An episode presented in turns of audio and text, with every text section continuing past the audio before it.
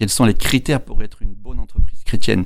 Il faudrait déjà que le dirigeant soit lui-même chrétien. Tout doit partir des valeurs de ce dirigeant qu'il va les, insuffler. Donc, ne pourrait pas, à mon avis, être une entreprise chrétienne si les dirigeants n'étaient pas eux-mêmes des modèles, des reflets de ce que l'Évangile demande d'être. Une entreprise chrétienne, elle a clairement un objectif, une raison d'être qui est liée à des commandements bibliques. Participer à cette grande mission, c'est pas quelque chose que le séculier va vouloir accomplir parce qu'il n'aurait pas cette conviction que c'est utile et que c'est nécessaire. Donc, je ne sais pas si une entreprise est vraiment chrétienne, c'est plutôt les personnes qui ont ces convictions-là et qui veulent que ces convictions ne soient pas juste euh, une petite fleur, mais qui soient vitales en fait pour chacune des personnes.